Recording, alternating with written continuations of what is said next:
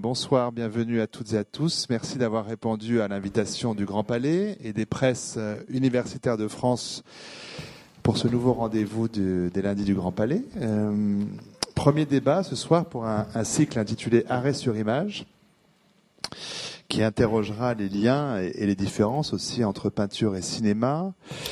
Euh, nos débats ont toujours une question pour titre. Ce sont des questions qui généralement sont volontairement très ouvertes, voire ce soir même énigmatiques dans leur énoncé. Euh, mais ça permet aussi aux intervenants, mais aussi au public, et aussi à moi, par la même occasion, de considérer les, questions selon des axes très très variés. La question de ce soir, peintre et cinéaste, les magiciens de l'image, point d'interrogation.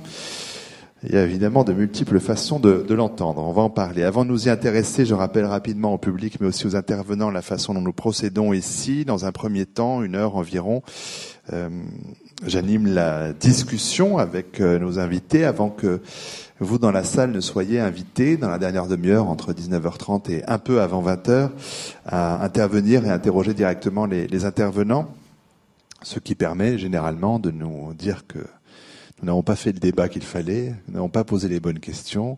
Comme ça, ça permet de, répondre aux vraies questions. Euh, et on doit conclure euh, plutôt vers 19h55, puisque cette aile du Grand Palais doit être vidée à euh, chaque fois à 20h pour laisser place à des soirées sur invitation. Il y a toujours un, un chassé-croisé un peu étonnant le lundi soir, mais c'est comme ça. Je vous présente dans un premier temps rapidement nos intervenants du jour et je ferai une présentation un peu plus euh, détailler dans un instant avant leur première prise de parole, euh, mais tout d'abord commencer euh, par remercier nos intervenants. Près de moi, Emmanuel Machuel, qui est directeur de la photographie. À ses côtés, Jacques Rancière, professeur émérite à Paris 8. Aux côtés de Jacques Rancière, Jean-Loup Bourget, professeur d'études cinématographiques et critiques à la revue Positif. Et enfin, à l'autre extrémité de cette estrade, un peu trop haute à notre goût, mais bon, on va pas encore, euh, on va pas tout de suite casser le mobilier, on le fera peut-être euh, bientôt. À l'autre extrémité de cette estrade, disais-je, Didier Semin, qui est professeur aux Beaux-Arts et qui est notamment l'auteur euh, d'un livre récent, Édouard Hopper et la modernité. ça, ce sont pour les présentations très rapides que je vais développer, en précisant à nos intervenants que qu'ils se sentent libres les uns et les autres de réagir, d'intervenir, de rebondir sur les, les, propos de tel ou tel intervenant puisque même si j'ai des questions à vous poser, vous pouvez être euh, amené ou avoir envie de, réagir aux propos de, de l'un ou de l'autre. Donc sentez-vous vraiment très libre de le faire. Un premier tour de table rapide. Euh, en précisant que ce soir, les organisatrices de ces débats ont souhaité que nous orientons notre discussion plutôt sur la comparaison entre le travail du peintre et, et du cinéaste, dans la mesure où, lors de notre débat du 7 janvier prochain, sous le titre Toiles et toiles, qui inspire qui, il s'agira de, de, parler des influences entre les deux arts. Bon, cette précision est un peu, on va voir, risque d'être un peu débordée ce soir. Mais bon, on répond à la proposition faite concernant le débat de ce soir et peut-être euh, il faudrait commencer notre discussion en nous référant à l'exposition d'Edouard Hopper notamment. Euh, ce qui m'amène peut-être à commencer par Didier Semin, euh, en rappelant que vous avez des conservateurs au Musée des Sables d'Olonne, euh, puis au, au Musée d'art moderne de la ville de Paris, au Musée national d'art moderne à Paris, que vous avez, euh, que vous enseignez l'histoire de, des arts, au, de l'histoire de l'art aux Beaux Arts de Paris depuis euh, plus, plus, de 10 ans maintenant, 99. Hein, euh, auteur de nombreux articles, dont une sélection avait été publiée aux éditions Jacqueline Chambon. Euh, voici pas loin d'une décennie. Ça s'appelait La piste du hérisson, ce recueil d'articles. Mais parmi vos vos publications récentes, je signalais à l'instant Édouard Hopper et la modernité, publié par l'Échoppe. Euh, alors sur lequel on pourrait imaginer un complet contresens si on ne donne pas le sous-titre euh, de ce livre, étranger à ce qui vient. Euh, pour aller vite, Didier Semin, il s'agit dans ce livre euh, de montrer combien Hopper s'est tenu en marge des évolutions artistiques de son temps, combien il n'a pas participé justement à l'aventure de la modernité. Mais à cet égard, et peut-être qu'on commence par là, comment est-ce que vous expliquez que vous comprenez qu'on associe tant Edward Hopper à, l'imaginaire cinématographique qui lui participe de la modernité?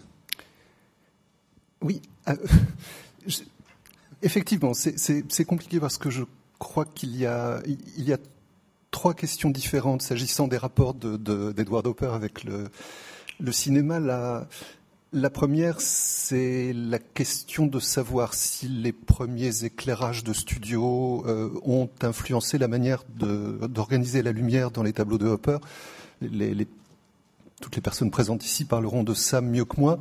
Euh, j'ai tendance à penser que c'est la question la plus délicate parce qu'il y a des, lumières artificielles dans la peinture bien avant l'invention des, éclairages de cinéma et, qu'il faudrait imaginer que Georges de la Tour avait inventé le le bougeoir truqué que tient Jacqueline Bisset dans, dans le, la nuit américaine. Donc ça, c'est une question sur laquelle je, je enfin, qu'il faut aborder avec beaucoup, beaucoup de précaution, je crois.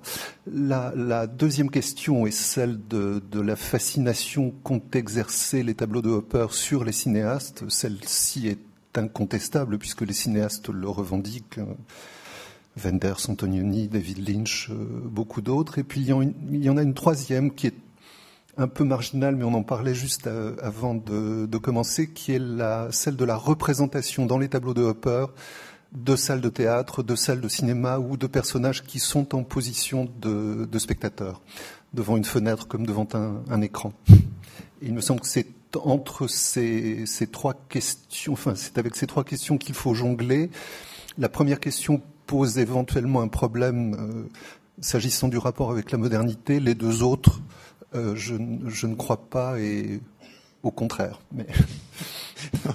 On pourra redéplier certaines de ces questions, mais euh, il y a aussi cette question de savoir euh, où est-ce qu'on classe Hopper dans l'histoire de l'art. Lui, il se disait jusqu'à la fin de sa vie impressionniste, et en même temps, on l'exposait avec les artistes pop. Comment est-ce que vous, vous regardez cette question-là précisément?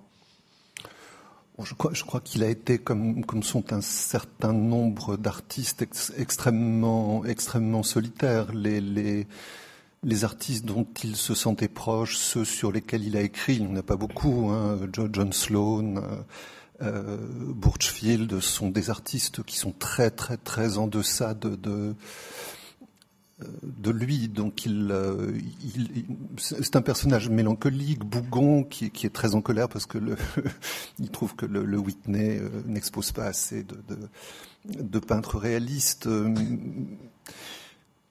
Il, il, est très en marge de tout. Si, j'avais à lui donner absolument un frère dans la, la dans l'époque, ce serait de Kiriko une autre façon d'imaginer. Euh, réclame pas. Ouais, une autre façon d'imaginer le, rapport au temps et à l'espace, qui me permet peut-être de donner la parole à Jean-Loup Bourget, euh, professeur d'études cinématographiques à l'école normale supérieure, critique à la revue Positif, euh, nombreux livres euh, que je conseille tous à, nos spectateurs ce soir. beaucoup sont consacrés au cinéma américain. Un des derniers en date, voire le dernier, mais peut-être j'en ai raté un, c'est Fritz Lang, Lady Killer paru justement en presse universitaire de France et qui a reçu à juste titre un accueil très chaleureux tant de la presse que du public. Et j'ai lu que le prochain ouvrage à paraître signé Jean-Loup Berger sera consacré à Cécile B2000, euh, également euh, au PUF. On rappelle euh, que vous avez été aussi professeur de littérature américaine à Sorbonne Nouvelle Paris 3 pendant une quinzaine d'années et que justement ces questions de rapport entre cinéma, littérature, peinture sont évidemment des, des, préoccupations anciennes chez vous. Alors oui, il y a quelque chose de cinématographique, euh, oui, dans l'œuvre picturale de Hopper, certes. Euh, la question, c'est de savoir euh, euh qu'est-ce qu'il y, a de, cinématographique? Didier Semin a évoqué quelques pistes à l'instant on pourrait dire, euh, pour aller vite, que c'est une peinture, me semble-t-il, qui induit de la durée, ce qui est quand même euh, chose importante dans le cinéma, mais c'est d'une façon comme une autre de, prendre euh, cette œuvre-là. Comment est-ce que vous vous regardez de votre place de, allez, de cinéphile, on va dire ça comme ça, les tableaux de Hopper, Jean-Loup Bourget? Je suis pas sûr que je les regarde de ma place de cinéphile. J'espère que je les regarde d'abord de ma place de quelqu'un qui aime la peinture et qui a tendance à penser, c'est très schématique, mais que euh, regarder de la peinture, c'est quand même quelque chose de plus contemplatif que euh, d'aller au cinéma. encore une fois, je vois que c'est très très schématique, mais enfin, généralement, quand je vais voir un film, c'est peut-être d'abord pour qu'on me raconte une histoire. Et bien sûr, je suis sensible aux qualités plastiques, visuelles, etc. Mais pas seulement. Je suis sensible aussi à l'histoire. Je suis très sensible au son, à la musique, etc., qui est, toujours, enfin presque toujours oublié par les gens, même les spécialistes de cinéma. Euh, quand, quand, je regarde un tableau, c'est une expérience quand même très différente. Et je pense que pour le coup, euh, fait bien partie de, euh, je vais pas dire qu'il y a deux lignées de peintres, il y a, enfin c'est deux, mais il y a deux extrêmes peut-être des peintres, encore une fois, plus de, de la contemplation, de la durée suspendu, du moment arrêté. Et je pense que Hopper est l'un de ceux-là. Alors évidemment, chacun a tendance à projeter sur les tableaux de Hopper euh, une histoire euh, en disant toujours ah oui qu'est-ce qui s'est passé avant qu'est-ce qui va se passer? Mais dans les tableaux même en général je parle toujours de Hopper il, ne se passe pas grand chose c'est pas du tout comme de la peinture d'histoire, une scène de bataille, euh, euh, un événement historique, euh, la peinture biblique, antique, tout ce qu'on veut, médiévale, où on vous raconte quelquefois en plusieurs épisodes successifs qui peuvent être rendus simultanément par la peinture, tout un récit. Là, chacun, chacun peut imaginer le récit qu'il veut, mais le récit, il est, il est plutôt euh, dans le hors-champ, si j'ose dire, euh, du tableau. Euh, par ailleurs, et puis donc il y a, une autre, à un autre extrême, il y a des peintres qui s'intéressent avant tout, me semble-t-il, alors longtemps avant l'invention du cinéma, ce qui, ce qui, confirme ce que disait Didier Semin tout à l'heure. Il ne faut pas quand même faire comme si euh, les peintres avaient attendu le cinéma pour se poser certains problèmes, et notamment donc des peintres qui sont euh, avant tout soucieux de donner l'impression du mouvement. Euh, si je regarde des Tintorets, j'ai l'impression chaque fois qu'il y a des, anges avec des grandes ailes qui me foncent dessus en piqué. Et il y a quelque chose de très, de très dramatique, de très cinétique, même si le tableau, évidemment, ne, ne bouge pas. Euh, voilà, mais peut-être je peux, je peux ajouter un mot euh, à, ce que disait Didier Semin, puisque mmh. on est invité à, réagir aux propos des uns et des autres. Euh, je voudrais ajouter deux, petites choses. Une, c'est une, quatrième variable qui est, qui est intéressante, d'ailleurs, me semble-t-il, c'est quel film allait voir Hopper parce que euh, longtemps on nous a dit euh, ah mais euh, il, allait voir, des films de gangsters, il allait voir des films noirs, etc. Ce qui est vrai, mais il allait voir aussi beaucoup de films européens. Il allait voir des films d'art, il allait voir des films d'auteurs, il allait voir La Kermesse héroïque, il allait voir Les Enfants du paradis, il allait voir les films de Jacques Tati. Enfin bon, c'était pas seulement du cinéma hollywoodien. Et euh, sur euh, la question du modernisme euh, d'Europe, je suis un peu partagé. Je crois que fondamentalement, c'est un anti-moderne, il n'y a aucun doute. Il l'était aussi en politique, d'ailleurs, de façon tout à fait explicite. Et pourtant, c'est le premier peintre dont le musée d'art moderne de New York achète un tableau. Donc, il n'était pas si anti-moderne en 1930. Et d'autre part, quand on voit les derniers tableaux de Rappa, dont certains qui sont à l'exposition, on se dit, mais c'est du Diebenkorn, c'est complètement abstrait. Euh, c'est une peinture contemporaine euh, de, de l'abstraction, euh, ni vraiment, euh, enfin une abstraction qui n'est ni vraiment géométrique, ni, ni expressionniste du tout, mais enfin, on, est, on est pratiquement dans, dans la peinture abstraite même s'il y a la vague justification que ce soit, parfois il n'y a même pas de personnage, euh, une pièce vide, euh, un pan, un, pan de mur jaune, euh, un rideau qui, frémit ou non dans le vent, on aperçoit la mer, etc. Mais encore une fois, pour moi, c'est vraiment du Diebenkorn. Chacun son petit pan de mur jaune, hein, mais je pense effectivement à cette toile de la chambre vide euh, qui est presque à la, en fin de l'exposition, qui est effectivement aussi un des tableaux qui m'a le plus euh, ému. Euh, Emmanuel Machuel, chef opérateur, directeur de la photo, vous avez notamment signé, et on y reviendra, c'est pour ça que je le signale, la, photographie du, film Van Gogh de Maurice Pialat en 92, mais vous avez travaillé aussi bien comme caméraman assistant au chef opérateur avec Robert Bresson, avec Roberto Rossellini, avec Jacques Demy, Eric Romer, François Truffaut, Jean-Claude Biette, Laurence Ferreira Barbosa, Manuel de Oliveira ou plus récemment encore Pedro Costa, pour n'en citer que quelques-uns. on peut noter d'ailleurs que nombre de cinéastes avec lesquels vous avez travaillé avaient un, une véritable passion pour la peinture, ce qui n'est évidemment pas tout à fait un hasard. Peut-être avant des questions sur votre travail, votre regard, vous, sur la, peinture de, Hopper ben, Je comprends bien qu'il y ait une, une tentation de, d'avoir un regard de cinéaste quand on voit certaines toiles, mais euh, je ne suis pas sûr que ça puisse euh, que ça puisse s'appliquer délibérément, parce que évidemment tout le travail que nous faisons nous, euh, c'est d'avoir un plan suivi d'un plan, suivi d'un autre.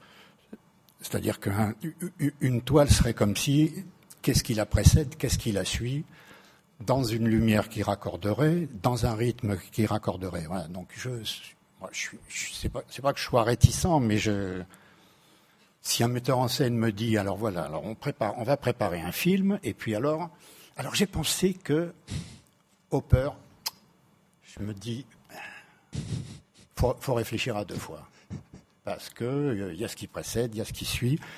Il y a que très souvent dans les, par exemple, il y a une, on, voit une toile, une de Hopper, alors avec euh, une lumière épatante sur des visages. Ah oui, non, mais la seconde suivante, l'acteur tourne la tête et la lumière n'est plus bien du tout. Voilà. Donc nous, nous, chefs opérateurs, on est confrontés à ça. Il peut y avoir une tentation, mais euh, elle, est, difficile à mettre en œuvre. Pour parler justement un tout petit peu de votre expérience, avant de donner la parole à, Jacques Rancière dans un instant, Emmanuel Machuel, euh, le cas particulier de Van Gogh, quand même, de Maurice Pialat, euh, qu'est-ce que vous pouvez nous dire sur ce travail de la photo là Est-ce qu'il y, a un enjeu particulier? Quand on fait la photo, l'image d'un film consacré à Vincent Van Gogh, qui plus est dirigé par Maurice Pialat, qui avait l'habitude de savoir quand même ce qu'il voulait, euh, qu'est-ce que vous pouvez nous dire sur ce travail-là? Ah, Ce que je peux dire, c'est que à la fois dans la préparation, qui dure, euh, bon, la préparation d'un film pour un chef-op avec, un metteur en scène comme Piala, où on fait un travail sérieux, euh, ça dure un mois. Bon, pendant un mois, il n'a jamais été question de dire on va faire tel genre de plan parce que ça va faire impressionniste. Jamais. Alors, je ne dis pas que l'impressionnisme est toujours éloigné des images que nous avons faites pour le Van Gogh, mais je ne dis pas non plus que c'est par hasard, mais il y a un peu de ça aussi. Il y a des concordances. Par exemple, euh, c'est un détail que, Maurice Pialat disait, souvent, et il avait parfaitement raison, c'est que parfois, la, lumière pouvait faire penser à de l'impressionnisme. Et alors là, ça ne dure que 10 minutes, 3 minutes, il faut en profiter immédiatement. C'est-à-dire que construire l'impressionnisme, euh, a priori, euh, il n'y croyait pas, et moi non plus. Savoir en profiter par rapport à un objectif qui donne avec un certain diaphragme un flou qui ferait penser que profitons-en. Qu'est-ce que vous inspire le fait qu'Alain René, qui a filmé l'étoile de Van Gogh euh, pour ce film, ce court métrage qui a d'ailleurs eu un Oscar à ce moment-là en 48, 49, et choisi de filmer l'étoile de Van Gogh en noir et blanc? Qu'est-ce que ça vous inspire comme euh, comme réflexion? Bah, Est-ce que, vous pouvez me rappeler à quelle date ça se Il y avait de la pellicule couleur. Non, non, mais je ne veux pas dire que le cinéma en couleur n'existait pas, mais bon. C'est un choix quand même délibéré. Les, c'est ça. Non. Est-ce, bon, est-ce, qu'il faut se dire que ça a été fait comme ça en noir et blanc parce que la couleur, en tout état de cause, aurait été insatisfaisante? Bon, probablement, probablement que c'est le cas. Probablement que c'est le cas. On verra peut-être sur cette idée-là. Jacques Rancière, professeur émérite à, Paris 8, professeur euh, visitant dans de nombreuses euh, universités, euh, notamment américaines, un travail qui s'intéresse bien sûr au rapport entre esthétique et politique. Parmi les, ouvrages récents, on peut citer Le spectateur émancipé, à la fabrique, scène du régime esthétique de l'art, c'était chez Galilée, ou encore figure de l'histoire plus récemment aux presses universitaires de France, votre cinéphilie est bien connu, euh, Jacques Rancière, euh, puisque vous avez écrit à nombreuses occasions sur euh, sur ce sujet-là, sur le cinéma. Peut-être, comme je, l'ai fait avec les autres, vous demandez votre votre regard sur la peinture de Hopper? Oui, alors mon regard, bon, D'abord, puisque vous parlez du, puisque vous parlez du, du cinéma, bon, je pense qu'effectivement, le, euh, bon, malgré tout, Père est très très loin, je dirais, de ce qui se fait comme cinéma à son époque. C'est-à-dire, effectivement, il a inspiré peut-être des, des gens après, mais euh, malgré tout, bon, quand on voit cette espèce de, de lumière comme ça, euh, bon, franche, et qu'on pense cette espèce de passion un petit peu quand même pour le clair obscur, qui était quand même très très forte dans le cinéma hollywoodien, on se dit qu'effectivement, bon, c'est après en quelque sorte que Père est devenu important. Peut-être pas d'ailleurs, pas tellement pour la lumière mais plutôt, plutôt pour le cadrage, pour cette manière effectivement de, de, cadrer en quelque sorte avec beaucoup de vide finalement et de donner comme une importance, une importance où l'architecture devient quelque chose qui, bon, un côté comme ça un peu, bon, un peu inquiet, un peu inquiétant, qui est un drame à lui tout seul. Ça, je pense que c'est quelque chose qui effectivement est, est effectivement peut-être Bon, Opère peut-être est parmi ceux qui l'ont donné l'idée, mais en tout cas, c'est sûr que c'est pas du tout ce qu'on faisait euh, à l'époque, euh, à l'époque de, de Opère, euh, que ce soit dans le dans le cinéma dit commercial ou dans le cinéma dans un cinéma supposé plus artistique, quoi.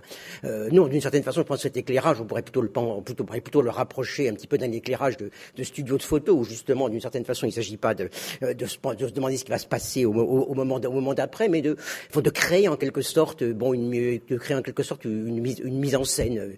Et puis bon, je pense que pour moi, bon, euh, si on veut encore varier les références à d'autres arts, euh, bon, il y a quand même quelque chose qui pour moi est très, fort, c'est quand même la, bon, la théâtralité. Quoi, c'est la théâtralité. Bon, il y a un certain type, euh, un certain type de, de théâtralité, c'est-à-dire bon, c'est effectivement ces, ces, chambres vides, ces corps, ces corps un peu isolés.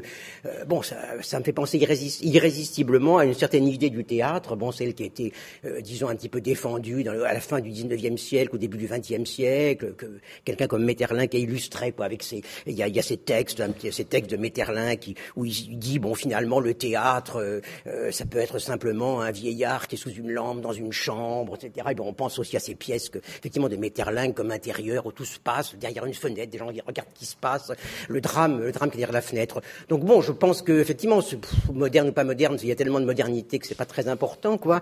Mais que effectivement ça appartient un peu cette modernité là que c'est un peu une contre-modernité en un sens. C'est-à-dire que euh, bon, ah, c'est quand même, si on pense aux références d'autres peintres américains, bon, à George Bellows, à John Sloan, à cette espèce quand même de, tentative de saisir un peu la, la vie dans, tous ses aspects, d'être dans la rue, de rendre compte un peu du grouillement, de, rendre compte de, la violence. Bon, on voit bien que c'est complètement différent, que ça appartient vraiment à une espèce de contre-tradition, ou au contraire, il s'agit comme de, un peu de, de figer, de figer l'instant, de construire comme une espèce d'artificialité, quoi, de, de, de, de la scène.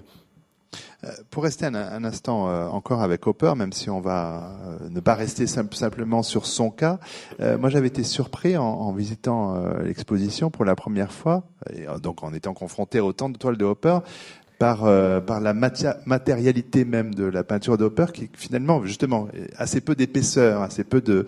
bon, on a des longues touches comme ça horizontales plutôt dans la première période, et puis presque plus de touches, enfin, mais peu d'épaisseur. Et c'est vrai que autant le, euh, beaucoup de peintres euh, jouent sur, euh, sur la matérialité vraiment picturale, et en ceci, on, on oppose souvent le, la peinture et le cinéma qui, lui, doit jouer de la profondeur de champ. Il me semble que Hopper, justement, joue beaucoup sur la profondeur de champ. Ça peut être à voir aussi avec ce que vient de dire euh, Jacques Rancière sur la façon d'éclairer. Et on revient encore à cette première thématique. Donc ça me permet de revenir vers vous aussi, Didier Semin, même si j'alternerai après, euh, évidemment, les prises de parole. Euh, oui, apparence très très plane quand même de la peinture de Hopper. C'est pas bien, entendu les, les c'est pas à l'huile, mais de, de, façon très très maigre. Je pense que c'est très important et l'exposition le montre parfaitement de, de euh, de comprendre que les peintures de Hopper sont issues des, des gravures et des aquarelles, c'est-à-dire de, de, techniques maigres.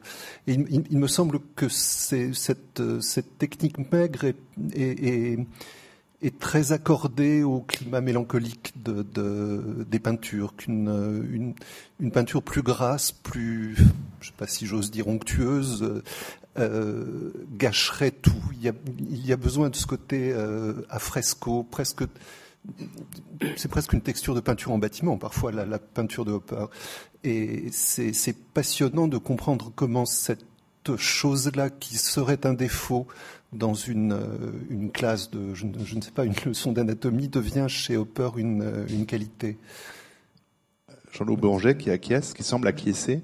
euh, oui, enfin c'est toujours c'est très compliqué effectivement. Euh, je, je, pense que Jacques Rancière a absolument raison sur la une certaine théâtralité d'Europe. Ça, ça, ça, me paraît ça me paraît incontestable. Et euh, je pense que les précédents intervenants euh, ont tous raison. Et il faut insister quand même sur des différences euh, inhérentes euh, aux deux modes d'expression, disons. Alors, moi je dirais qui peuvent être aussi, qui peuvent être plus ou moins gommés, bien sûr, y compris par des artifices. Mais Jacques Rancière aussi a parlé très justement du cadrage. Moi je, moi, je commencerai un petit peu encore en amont en disant parfois il y a des ressemblances qui nous paraissent comme ça très évidentes, qui peuvent être superficielles ou pas, mais il y a d'abord les sujets. C'est-à-dire, dans certains cas, euh, tel tableau représente euh, le même genre de sujet, de scène urbaine, de paysage, tout ce que vous voulez, qu'on peut trouver aussi au cinéma. Donc, ça peut être tout simplement euh, d'ailleurs une façon euh, pour certains cinéastes aussi de, rendre hommage brièvement à la peinture en reproduisant euh, un, sujet. Alors il y a la question du cadrage très important, bien sûr. Euh, les cadrages de alors c'est toujours pareil. Est-ce qu'ils sont cinématographique, bah, les graveurs ont fait ça dès le 19e, au moins, euh, entre autres parce qu'ils ont regardé des estampes japonaises, etc. Enfin, c'est vu, euh, vu en plongée. Euh, par exemple, c'est pas le cinéma non plus qui les a inventés. Il y a la question évidemment de l'éclairage, très complexe, on l'a, on l'a dit. Il y a la question des couleurs, qui n'est pas tout à fait la même. Parce que chez Roper, euh, il y a le côté mélancolique, mais il y a aussi beaucoup de tableaux euh, avec des couleurs très sensuelles, malgré tout.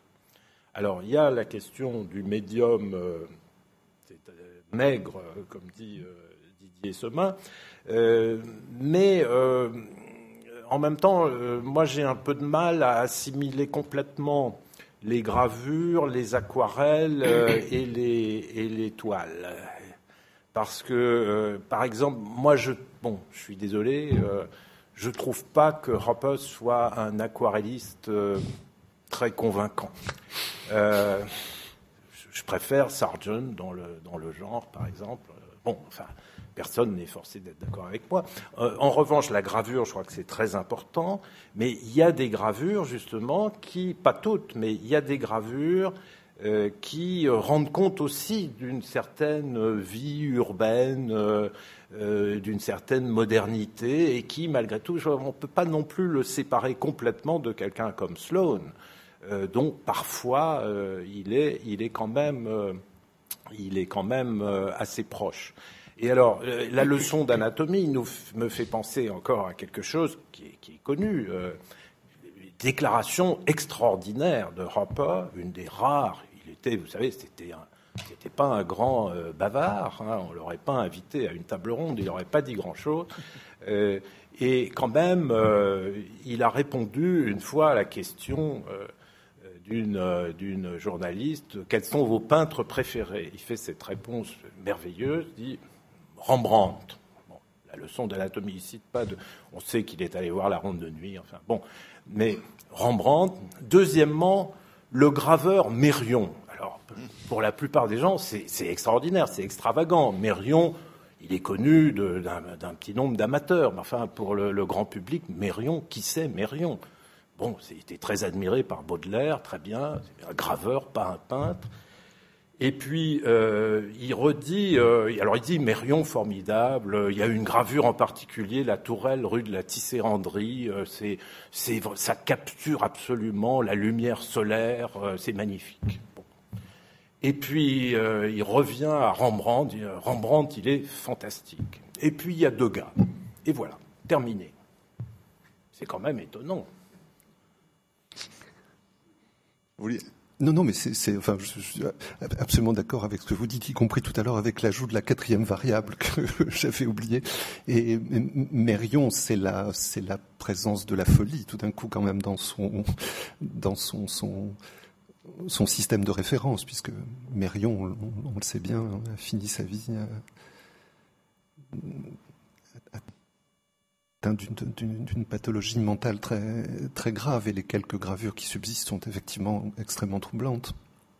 Euh, pour revenir à la particularité peut-être de la, de la peinture de Hopper, on peut, on peut aussi s'interroger, et je pensais à ça en, lisant l'entretien que vous aviez donné Emmanuel Machuel, euh, on vous demandait quel était votre rapport à, à la peinture, et vous répondiez qu'il faut bien sûr avoir une culture picturale quand on est euh, directeur de la photographie, mais qu'il faut aussi euh, euh, justement ne jamais oublier que le cinéma, ce que vous disiez tout à l'heure, c'est du mouvement, que après un plan, il y a un plan et avant il y en avait un, et que finalement la, la, musique était au moins aussi importante et la culture musicale que la culture picturale. la musique pour le rythme, c'est aussi important euh, que, la, que la connaissance de la peinture pour votre métier. Euh, donc je pensais comme ça à la, question du, du son, la question du son dans la peinture, mais euh, vous confirmez que le, la notion musicale est importante J'approuve complètement ce que vous dites à propos de la nécessité d'avoir une, une, une, culture musicale euh, afin de, de maîtriser toutes ces histoires de rythme qui sont permanentes, absolument permanentes dans le, dans le cinéma, et qui malheureusement ne sont pas toujours euh, appréhendées euh, avec, avec, avec la, la, sévérité nécessaire. Voilà, ça c'est vrai que. Donc... Mais, mais, la, enfin, il se trouve que j'ai travaillé avec, euh, par exemple, un metteur en scène comme Pedro Costa. Euh, on sait plus parler musique que, que peinture. Enfin, bon, je, peux, je, peux, je, peux, être, je peux être seul de cet avis. Non, non, non, non, mais effectivement, bon, j'ai plus mes j'ai plus mes réfis absolument dans, euh, dans, dans, dans, la tête, mais, mais, mais c'est complètement différent. Bon, ce Kourov, il a, il a une espèce de modèle pictural aussi en même temps, qui est le, ah oui, bon, oui, le modèle de la surface plane. Enfin, et quelquefois, ça prend effectivement des aspects complètement délirants, c'est-à-dire que. il utilise des procédés euh, techniques qui, qui sont relativement simples, c'est-à-dire c'est des, des anamorphoses variables qui ne sont pas, euh, qui ne restent pas perpétuellement verticales, mais qui se déplacent vers des obliques, mais dans, les, plans. Alors, évidemment, c'est assez.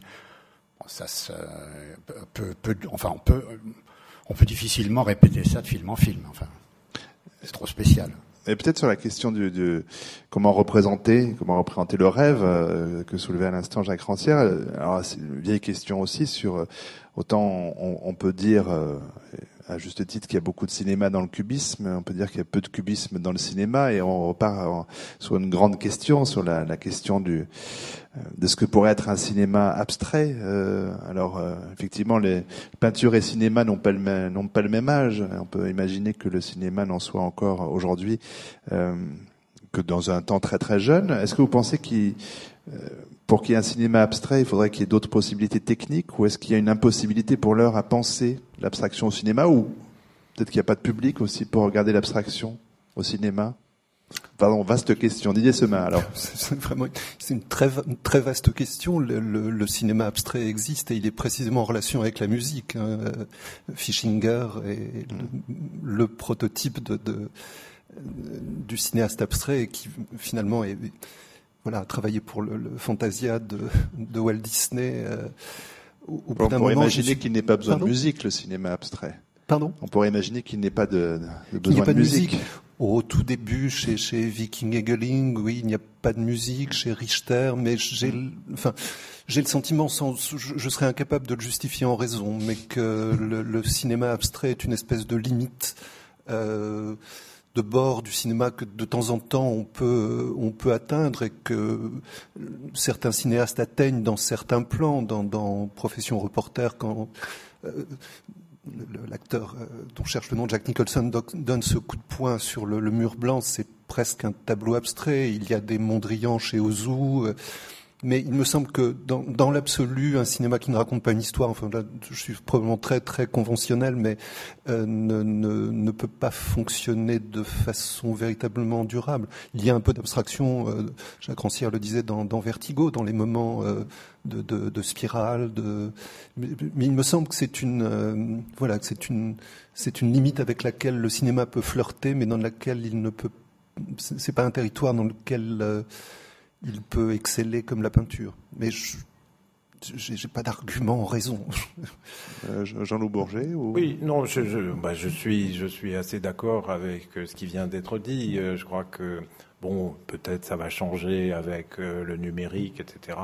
Mais euh, bon, j'en suis pas persuadé.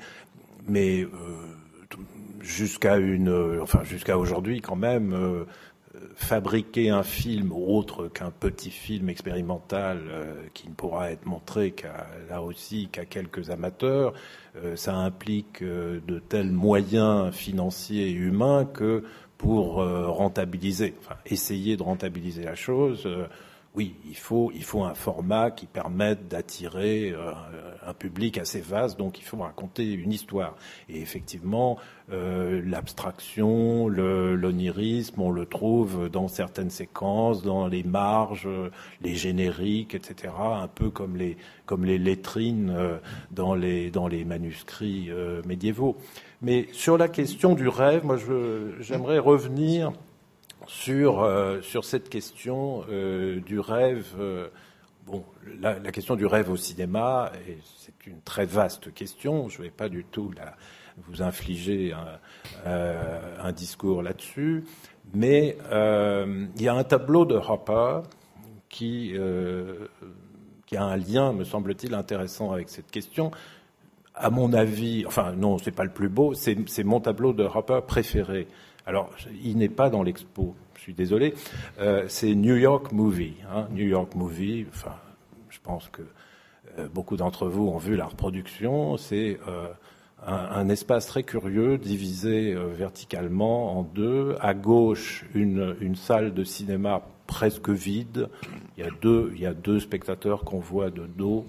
Et puis on aperçoit un bout d'écran paraît que c'est un film de Fred Astaire et Ginger Rogers. Bon, il faut, si, si on nous le dit, c'est faut être croyant. mais enfin, il faut, oui, il faut un peu la foi. Et euh, il y a un pilier extraordinaire au milieu, au milieu du tableau, euh, genre le, le, pilier de, de Souillac. C'est, ça grouille euh, de, de singes et d'animaux mystérieux. C'est très étrange hein, à regarder de près. C'est un petit tableau. Euh, il est au musée Art moderne de New York. Il est, il est relégué dans un coin. Il faut, il faut vraiment le, le chercher pour le trouver. Et alors à droite, euh, il y a des rideaux rouges, mais c'est la, c'est la sortie. Et puis il y a une, une ouvreuse euh, en costume, euh, costume d'ouvreuse, hein, bleu avec euh, un pantalon avec une ganse rouge, et puis euh, elle est de profil, elle est, elle est plus ou moins, euh, elle n'est pas, elle est pas adossée, mais enfin, elle est, elle est toute droite. Euh, Hopper a mis longtemps à, à définir sa, sa position. il y a des, il y a des esquisses. D'abord, elle était, elle était penchée, elle avait une jambe pliée. Bon, finalement, elle est toute droite et elle est plongée dans son rêve mélancolique. En tout cas, c'est l'impression qu'elle donne. Elle ne regarde pas l'écran et euh, ce qui fait rêver le, spectateur, si j'ose dire, celui qui regarde le tableau, c'est évidemment pas la salle de cinéma, mais c'est l'ouvreuse au seuil de la salle. Et alors, on parlait de Breton. C'est très intéressant. Euh, Breton euh, arrive à New York euh, en 41 et il va au musée d'art moderne et il en sort en disant j'ai vu un tableau extraordinaire, la peinture est en train de changer, c'est pas tout à fait du surréalisme, mais c'en est assez proche. Et il parle justement de ce tableau New York Movie en disant c'est la scène du rêve, euh, comme le prouvent euh, les rideaux rouges euh, et la pose de l'ouvreuse, etc. Cette toile, sauf erreur, était dans l'exposition Mélancolie qu'avait organisé Jean Clair. Elle était venue la dernière fois à Paris, me semble-t-il, à cette, à cette occasion, ici même. Ce, ce rêve-là, pardon, du coup, j'étais, en train de rechercher où est-ce qu'on avait vu cette toile. Et il me semble que c'était dans, l'exposition de, euh, de Jean Clair. Euh, la question aussi qui se pose à, à, propos de cela, pour euh, déplier encore un tout petit peu avant qu'on donne la parole à notre à notre auditoire ce soir, qui pourra vous poser euh, des questions ou intervenir. Euh, j'avais envie de poser, c'est exposer le cinéma, ce qui est une question là qui commence aussi à à dater un petit peu, mais qui, qui j'aimerais entendre euh, vos commentaires sur cette question. Alors il y a des quelques très grandes réussites. Enfin, ça, ça dépend pour les uns et pour les autres. On peut penser à l'exposition sur Hitchcock, qui, qui, a marqué quand même un moment assez fort. Le mouvement des images aussi était euh, au Centre Pompidou aussi un, un moment, euh, semble-t-il, intéressant. On peut voir des expositions de de qualité assez variable à la cinémathèque française selon les selon les moments, me semble-t-il. Euh, je vous fais sourire, mais c'est pas c'est pas volontaire. Euh, comment est-ce que vous comment est-ce qu'on pouvait aborder cette question-là? Peut-être Jacques Rancière, exposer le cinéma. Est-ce que le cinéma se prête à l'exposition? Ça c'est bon, c'est un vrai problème. C'est-à-dire qu'exposer le cinéma, bon, il y a, y a, plusieurs formes. Euh, bon, il y a la forme, euh, il y a la forme du cinéaste, du cinéaste qui transforme euh, bon quelque chose qu'il a d'abord fait pour le cinéma sous la forme d'un dispositif, d'installation. bon, Bon, ce qui, je crois pas qu'il y a beaucoup quand même, qu'il y, ait beaucoup d'exemples convaincants de cinéastes qui est vraiment fait, euh, euh, qui est vraiment fait, disons, des installations convaincantes avec euh, avec le avec leur avec leur film. Bon, ça, ça, je, bon, je pense que parce qu'effectivement, il y a quand même une espèce de de rapport, de rapport, oui, de rapport malgré tout de, ce que fait le cinéaste avec la surface plane, avec la surface plane de, de l'écran, avec aussi une, une certaine temporalité. Bon, et on sait on sait quel est le problème actuellement malgré tout avec les formes d'exposition du cinéma ou avec la vidéo dans les musées à savoir que de toute façon, euh, on n'est pas dans les conditions de, ni spatiales euh, ni, ni, temporelles que qu'on voit qu'on voit on en, 30 secondes un film qui, qui en fait dure 8h45. Bon, ben, c'est bon, c'est plein de choses comme ça. Bon, il y a cet aspect-là, quoi. Et puis bon. Bon, il y a quand même ce qu'on pourrait appeler euh, l'aspect que j'appellerais un peu, un peu brutalement animation culturelle, quoi. C'est-à-dire d'une certaine façon, euh, euh, bon, on fait des expositions, on fait des expositions bon, autour du cinéma, mais du cinéma comme une espèce de, bon, de, de pour moi un petit peu de, de phénomène culturel. Bon, euh, bon, j'ai quand même, j'ai quand même, j'étais quand même, je suis quand même un peu mal à, mal à l'aise, mal à l'aise quelquefois. Je voulais l'année dernière d'être allé comme ça à la cinémathèque. Il y avait une rétrospective de, de films cinéastes magnifiques qui est Ridvik Gatak, quoi.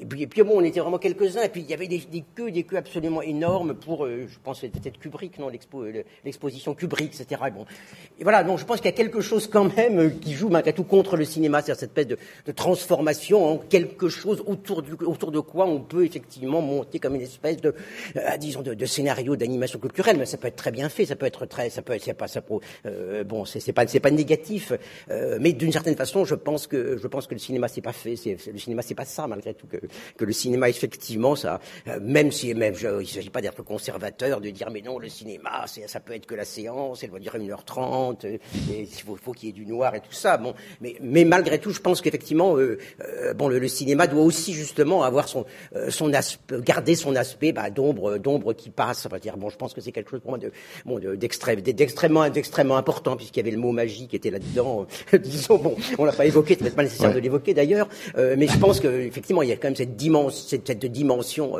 euh, du cinéma qui, bon, qui doit être, euh, qui doit être préservée en quelque sorte euh, par rapport à des phénomènes d'exposition qui effectivement le mettent comme un peu, bon, ben, effectivement, dans une espèce d'espace de connaissance générale, bon, enfin, bon, bon, qui moi, me, disons, me, me, me, plaît pas trop, surtout quand ça devient des, quand c'est pour célébrer des bits nationaux comme Les Enfants du Paradis, qui pour moi est un film épouvantable. Enfin, ça c'est un goût personnel. C'était pas le goût de Hopper qui lui rend hommage avec une toile célèbre dans cette exposition. Emmanuel Machuel, vous allez voir des expositions autour du cinéma Je suis assez d'accord sur ce qui vient d'être dit, mais en même temps, je me pose la question, euh, enfin, en complément, euh, qu'est-ce qui intéresse, qu'est-ce qui intéresserait le public? Est-ce que c'est de voir des maquettes de décors Est-ce que c'est de voir des storyboards Est-ce que ce que c'est voir euh, la caméra avec laquelle une, des caméras avec laquelle avec lesquelles le, le chef op et le metteur en scène ont tourné je me pose la question, est-ce qu'il faut désacraliser? Parce que, en fait, bon,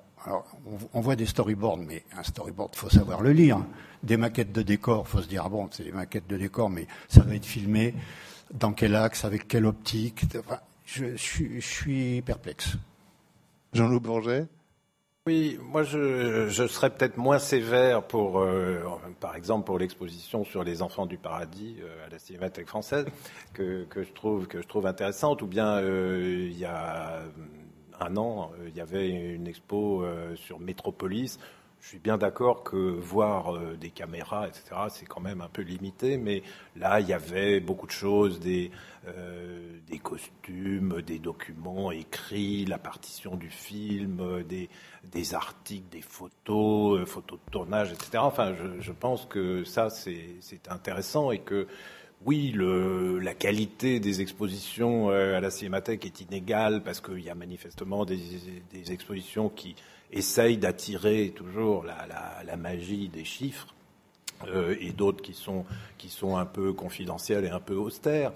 Euh, mais bon, alors sur l'irruption des extraits de films dans la plupart des grandes expositions aujourd'hui, oui, moi je suis d'accord avec, euh, avec Jacques Rancière. Je veux dire, normalement, on doit voir un film, enfin on doit il est, il est, préférable de voir un film dans son intégralité et de le voir dans des conditions de, de projection qui ne sont pas simplement. Euh, c'est, euh, c'est cette, euh, ce côté justement clignotant, mais qui ne manque jamais d'attirer. Enfin, moi j'avais été très frappé pour revenir à la première expo qu'ils ont faite à la Cinémathèque il y a bientôt dix ans, dans leur nouveau, je veux dire, dans le nouveau bâtiment, Renoir, Renoir. et on voyait bien que euh, si vous avez un écran, euh, genre un écran de télé avec euh, un, bout de film, et Dieu sait que j'admire Renoir, c'est pas pas un cinéaste mineur ou médiocre, mais et vous avez des toiles et, et Auguste Renoir n'est pas n'est pas pour moi le grand peintre, etc. Peu importe, mais automatiquement les visiteurs se dirigent vers ce qui bouge, pas pas vers les toiles. Hein. C'est absolument mécanique. Euh, alors sur les sur les installations, bon, je pense qu'il y a beaucoup à dire. Il y a quand même des exceptions. Moi, je me souviens, ça nous éloigne un peu du sujet, mais tout de même, euh, je me souviens de ce que Agnès Varda a fait, euh, son hommage au juste euh, au Panthéon il y a quelques années. Ça, je trouve, c'était c'était très beau et ça combinait d'une façon assez astucieuse et émouvante en même temps euh, un certain nombre de, de films qu'elle avait tournés, de documents euh, dans un dans un dispositif euh, mm. complexe et je trouve que ça marchait, mais c'était un peu, oui, l'exception qui, qui, confirmait la règle. Ouais. Compris pour Agnès Varda, qui n'a pas toujours eu le même bonheur dans d'autres expositions. Je pense à, à, Lyon, notamment à la Biennale, où c'était peut-être moins réussi, mais effectivement, cette, cette présentation du Panthéon était très, très particulière. Didier Semin ah, moi, je, je, je, suis absolument ravi d'entendre tout ça parce que euh, quand je suis dans des réunions de spécialistes de l'art contemporain, je suis le ronchon de service. euh, je, je, ne comprends pas pourquoi l'exposition serait un espace qui devrait convenir à tout. Euh, pourquoi on pourrait exposer des écrivains, exposer des... des euh, et pour le, les, les, images animées, je suis d'accord qu'il y a quelques exceptions somptueuses. Hein, et, qu'il n'y a pas forcément de normes impératives. Le, cinéma a commencé dans l'espace de la fête foraine. Bon, euh, mais néanmoins, euh, il faut une concentration, il faut du temps pour voir un film, et, c'est quelque chose de très bête, mais d'indispensable. Juste une anecdote. Un, journaliste allemand un peu, euh, un peu tordu s'était amusé il y a hum, 7 ou 8 ans à calculer la durée des images animées qui passaient à la Documenta. C'était 793 heures, ce qui impliquait que pour voir véritablement la, totalité des images animées à la Documenta, il fallait y passer les, les 100 jours que ça durait, 8 heures par jour. Euh, donc c'était rigoureusement impossible, ce qui voulait dire, et ça c'est quelque chose que me semble-t-il le monde de l'art contemporain devrait réfléchir, que les jugements portés sur les images animées en question étaient des jugements euh, mmh fondé sur un, aperçu pris entre deux. Entre deux. Et, je, suis convaincu que le, monde de l'art contemporain ne se pose pas ces questions avec assez de franchise. C'est un problème euh, auquel je suis souvent confronté. Combien de temps les gens passent devant euh, effectivement une vidéo, euh, quelque chose qui lors d'une image animée dans, dans, les dans les, les expositions et c'est alors statistiquement, sans doute, ça doit être étudié, mais très très peu par rapport à la durée réelle. Enfin, après, il y a l'impossibilité que vous parlez, euh, dont vous parlez pour euh, pour Cassel. Euh, il y a d'autres types d'expériences. Alors, pour le coup, enfin, moi, j'avais trouvé absolument fascinante, c'est de Clock de Christian Marclay qui nous invite oui. à, à, rester assis 24 heures devant un film qui, qui ne montre que les images provenant de films qui montrent l'heure qu'il est, Voilà, mais moment où on l'a vu. Voilà, mais qui fait partie des, des, des Très rares ex- des exceptions. exceptions, euh, Qui confirment auxquelles, la règle. auxquelles je faisais allusion. Qu'on donc- le voit pas en voilà. entier. Voilà, Bah, on, on- on- on le voit on jamais peut en même pas entier. parce qu'on est en est mis à la porte. Il faut, faut prendre. Alors ça, c'était le cas. C'était le cas au Centre Pompidou qu'il avait montré 12 ou 3 jours, mais en fermant le soir, hein, je crois. Donc, euh, mais à Venise, on À pouvait, Venise, on pouvait passer 24 on pouvait rester enfermé dans l'arsenal. Mais il faut des amphétamines qui vont avec, qui ne sont euh, évidemment pas légales. Donc ça, drogue et cinéma, ce sera le sujet d'un prochain prochain débat. Mais comme il est déjà plus de 7h30, est-ce qu'il y a une personne dans cette salle qui va lever le bras et qui va poser une première question à nos invités ce soir? Cette salle est un peu euh, difficile hein, pour prendre la parole. Et en plus nous sommes très haut. Non? Vous voulez un micro? Non? Euh, Une main se lève, aucune main ne se lève, donc je vais continuer à poser des questions euh, à nos invités ce soir. Euh, pour me demander en fait si pour revenir sur la question de la, justement de la pratique, euh, c'est Youssef Ishakpour que euh, les uns et les autres vous connaissez certainement bien, critique, essayiste, euh, qui écrivait que le peinture et cinéma entretiennent des dispositifs différents.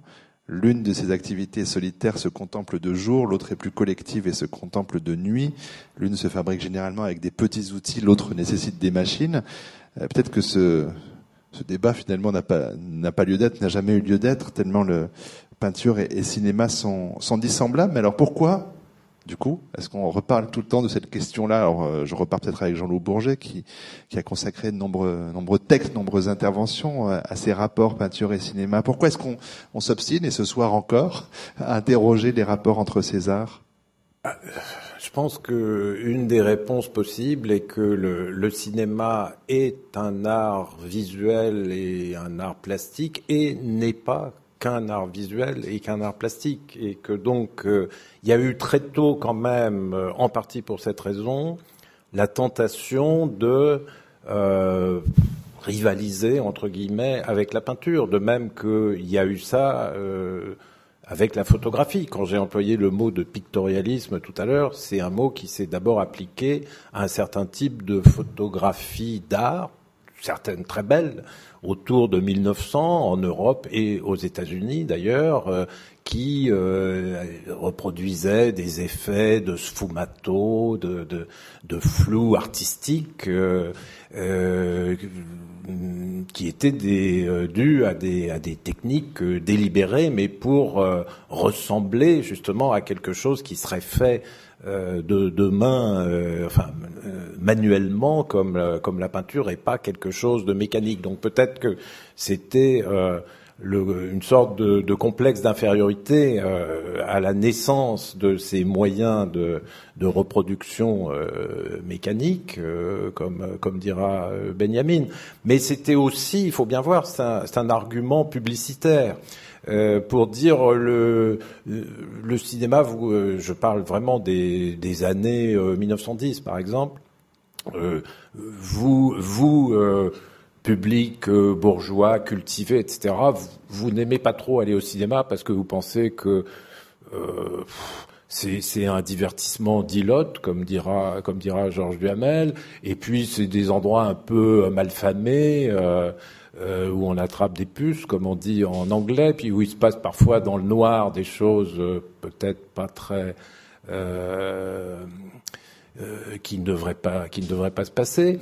Eh bien non, euh, aller au cinéma, vous allez voir, euh, c'est comme aller au théâtre, c'est comme euh, aller dans un musée admirer des peintures, et c'est comme ça que Cécile B2000, longtemps avant de faire euh, les Dix Commandements euh, ou Samson et Dalila, euh, il invente ce qu'il appelle euh, l'éclairage à la Rembrandt, qui est une, une sorte aussi de, de, pictorialisme et de jeu sur le clair-obscur, les, les, ombres portées, etc., pour dire, euh, si vous venez voir euh, les films de la, de la Famous Players Lasky, donc à partir de... Les, les premiers films de 2000 sont de 1914, euh, toutes sortes de films, y compris des westerns, etc. Mais vous allez voir des effets artistiques et le clair-obscur. Donc, alors les les gens qui ont travaillé sur euh, les sources de 2000, etc., disent en fait c'est pas vraiment Rembrandt. Il s'est plutôt inspiré de ce qu'il connaissait bien, qui étaient les illustrations de Gustave Doré pour pour la Bible, par exemple. et c'est ça son éclairage à la Rembrandt. Mais évidemment, c'était beaucoup plus prestigieux de dire éclairage à Rembrandt, de même que dans un film muet. Jeanne d'Arc, très, film très intéressant d'ailleurs, fait pendant la, la, première guerre, la grande guerre, première guerre mondiale.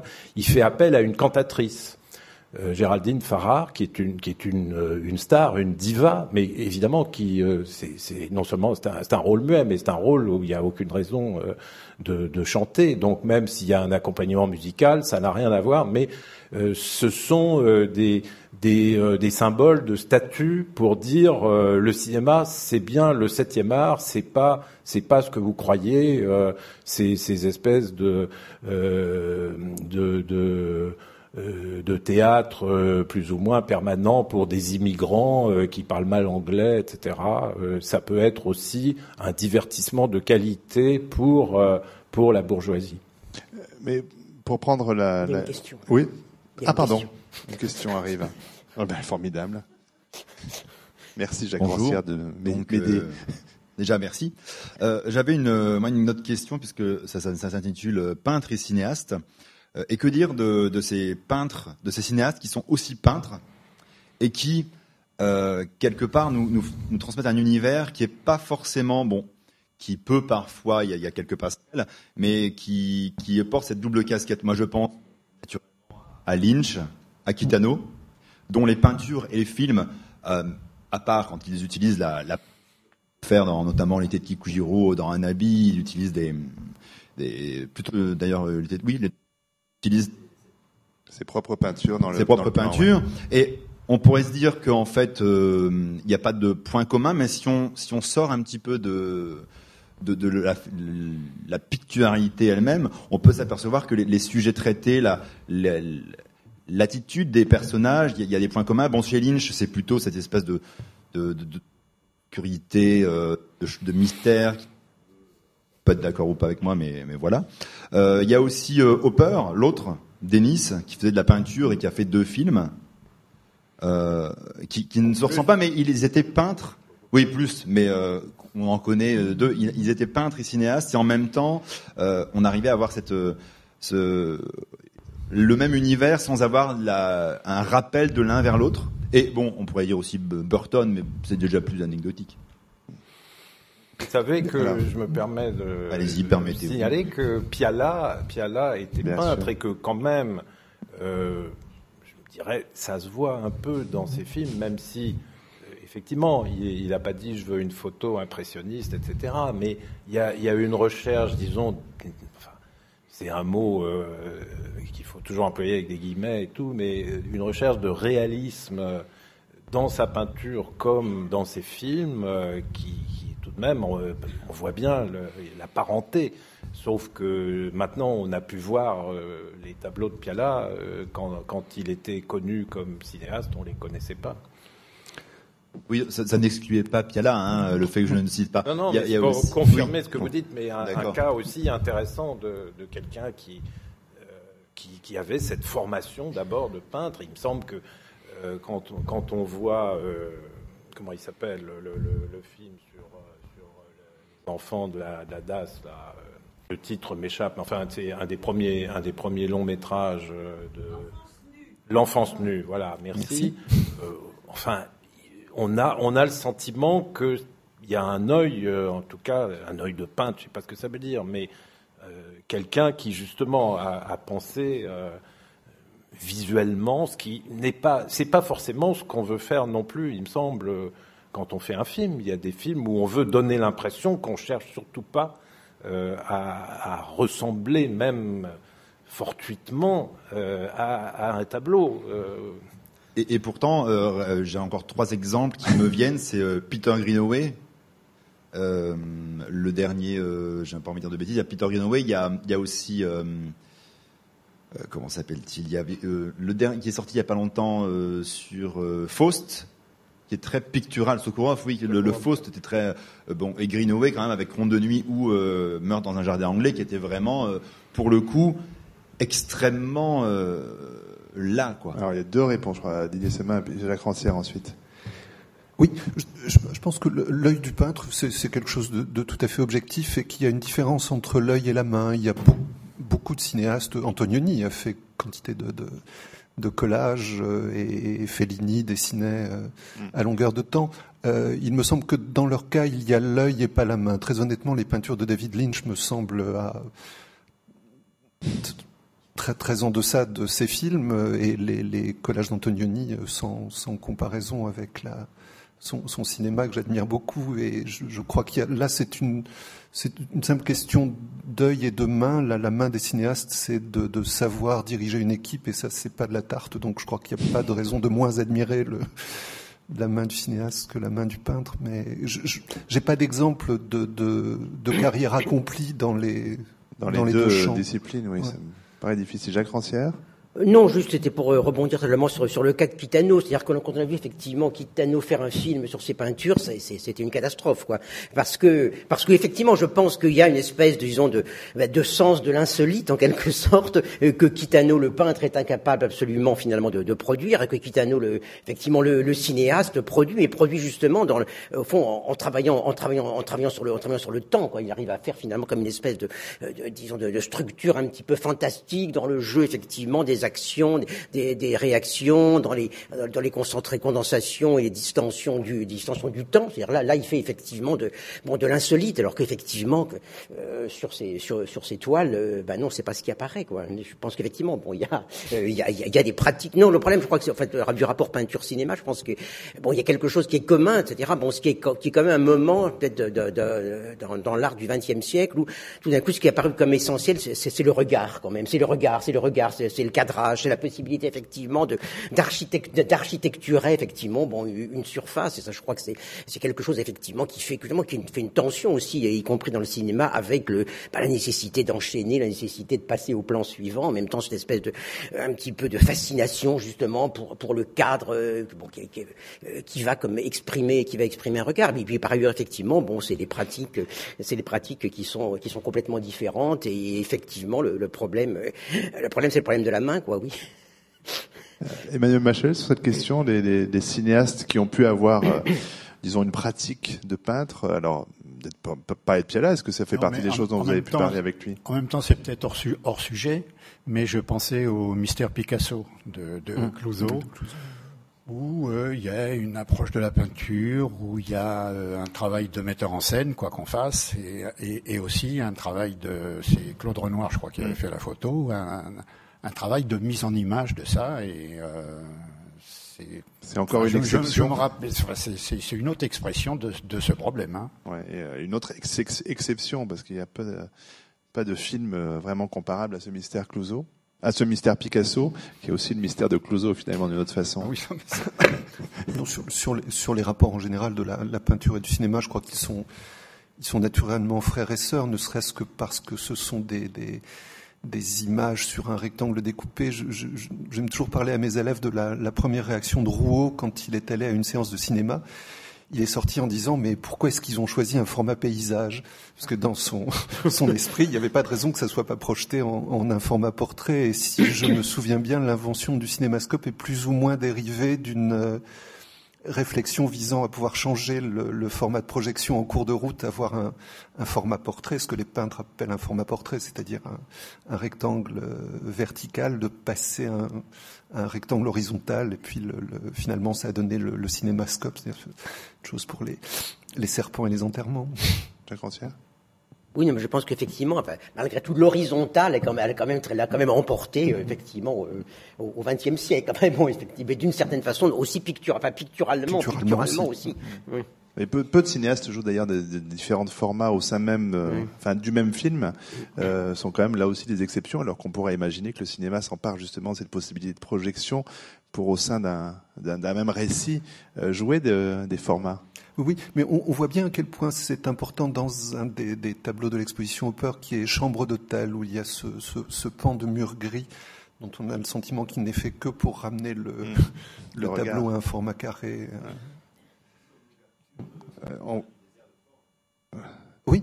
L'ouverture de la de, première au travers de la, désert, de la, ouais. de la, de la porte. Sur oui. l'ouverture. Oui. Mais peut-être justement parce qu'on vous entend pas, monsieur, enfin pour le reste de la salle, sinon on vous entend. Euh, peut-être aussi je ne sais pas s'il y a une autre question parce que je ne les vois pas toujours, euh, avant de, bientôt conclure. Du coup, euh, dire aussi, Jacques Rancière, que cette question-là aussi, euh, cinéma, peinture, une des raisons, vous l'avez souvent dit, qui fonde votre cinéphilie, c'est que aussi le cinéma, c'est du, grand art pour le peuple, à la différence de la peinture, et qu'il y a une facilité comme ça de, tous d'être confrontés à un grand art plutôt que de rentrer dans un musée? Oui, bon, effectivement, je pense que c'est euh, le, le, ciné, le, bon, le, le, cinéma en quelque sorte a, bon, a répondu, a répondu à sa manière, qu'on pourrait dire d'une certaine façon sauvage, quoi, à ce qui a été bon le, grand rêve, le grand rêve, euh, ben, disons de, de, depuis le milieu du 19e siècle, c'est-à-dire en gros depuis qu'on a mis un petit peu le peuple à la porte des musées et des théâtres, quoi, on s'est dit mais comment est-ce qu'on va faire pour amener l'art au peuple, quoi. Et effectivement, avec toutes ces tentatives qui sont tout à fait estimables, avec des gens très importants dedans, effectivement, mais d'une certaine façon, le, oui, le, le, le, le cinéma l'a résolu à sa façon. Alors bon, apporter la faire, faire de l'art en quelque sorte, euh, bon pour tout pour tout le monde. Oui, je crois que ça ça, a été bon extrêmement important. Ça a été extrêmement important. C'est-à-dire bon, effectivement le, sens le, le sens de le sens du mouvement, le sens d'un rapport entre des ombres et des lumières, euh, euh, des manières comme ça un peu de, de, de, bloquer le mouvement, de l'arrêter, de justement de passer de l'histoire au cadre. Bon, il y a toute une série de choses effectivement qui sont bon d'une certaine façon que que, l'art l'art moderne ou d'un côté que l'art moderne a, a tout le temps rêvé que par ailleurs les gens, enfin un peu les pédagogues qui voulaient amener l'art au peuple ont toujours aussi rêvé, quoi. Et au fond, il y a quand même une espèce de, conjonction en quelque sorte entre l'invention artistique et puis bon la, capacité pour euh, un très grand nombre de, jouir de, ce, de, cette invention artistique, bon qui c'est euh, bon pour, moi effectivement était une des choses euh, significatives significatives du, cinéma. Cette idée-là sur le, le cinéma comme grand art pour le peuple, Didier Semin oh, et, et, grand art du XXe siècle. Je, souvent arrivé de, de regretter d'être devenu historien d'art un peu par hasard et pas historien du cinéma. C'est une considération strictement, strictement personnelle. Mais je, je... Didier oui, oui, non, ce que dit Jacques Rancière est parfaitement juste. Hein. Je pense qu'au 19e, chez Ray, par exemple, c'est un nom presque aussi important que la, la plupart des, des, peintres qui lui sont contemporains. Donc, que, que, de temps en temps, la peinture euh, rende un peu la monnaie de sa pièce à, à la publicité, ça ne me dérange pas outre mesure. Enfin, je. Oui, ça pose autrement, mais alors là, c'est une question qui mériterait un débat et, il faut qu'on conclue dans, dans les trois minutes. Mais euh, c'est la question que je me posais moi, en venant découvrir cette exposition la première fois, parce qu'on pourrait, euh, pour aller vite dire dire que tout le monde aime Hopper. La question, c'est de savoir pourquoi. Est-ce que c'est un effet de reconnaissance parce qu'on a grandi euh, avec des images de Hopper euh, euh, dans les posters, dans les chambres et des couvertures de livres, ou est-ce qu'il y a quand même quelque chose, voilà, qui est de l'ordre du mystère, qui est de l'ordre effectivement de la mélancolie, qui touche plus profondément nos, nos sensibilités? Mais je pense peut-être pour pour prolonger cette question, Mademoiselle, de dire que voilà, Hopper est tellement autour de nous qu'il nous est familier, donc c'est une sorte de doudou pour, euh, pour tout le monde que d'aller voir l'étoile de Hopper.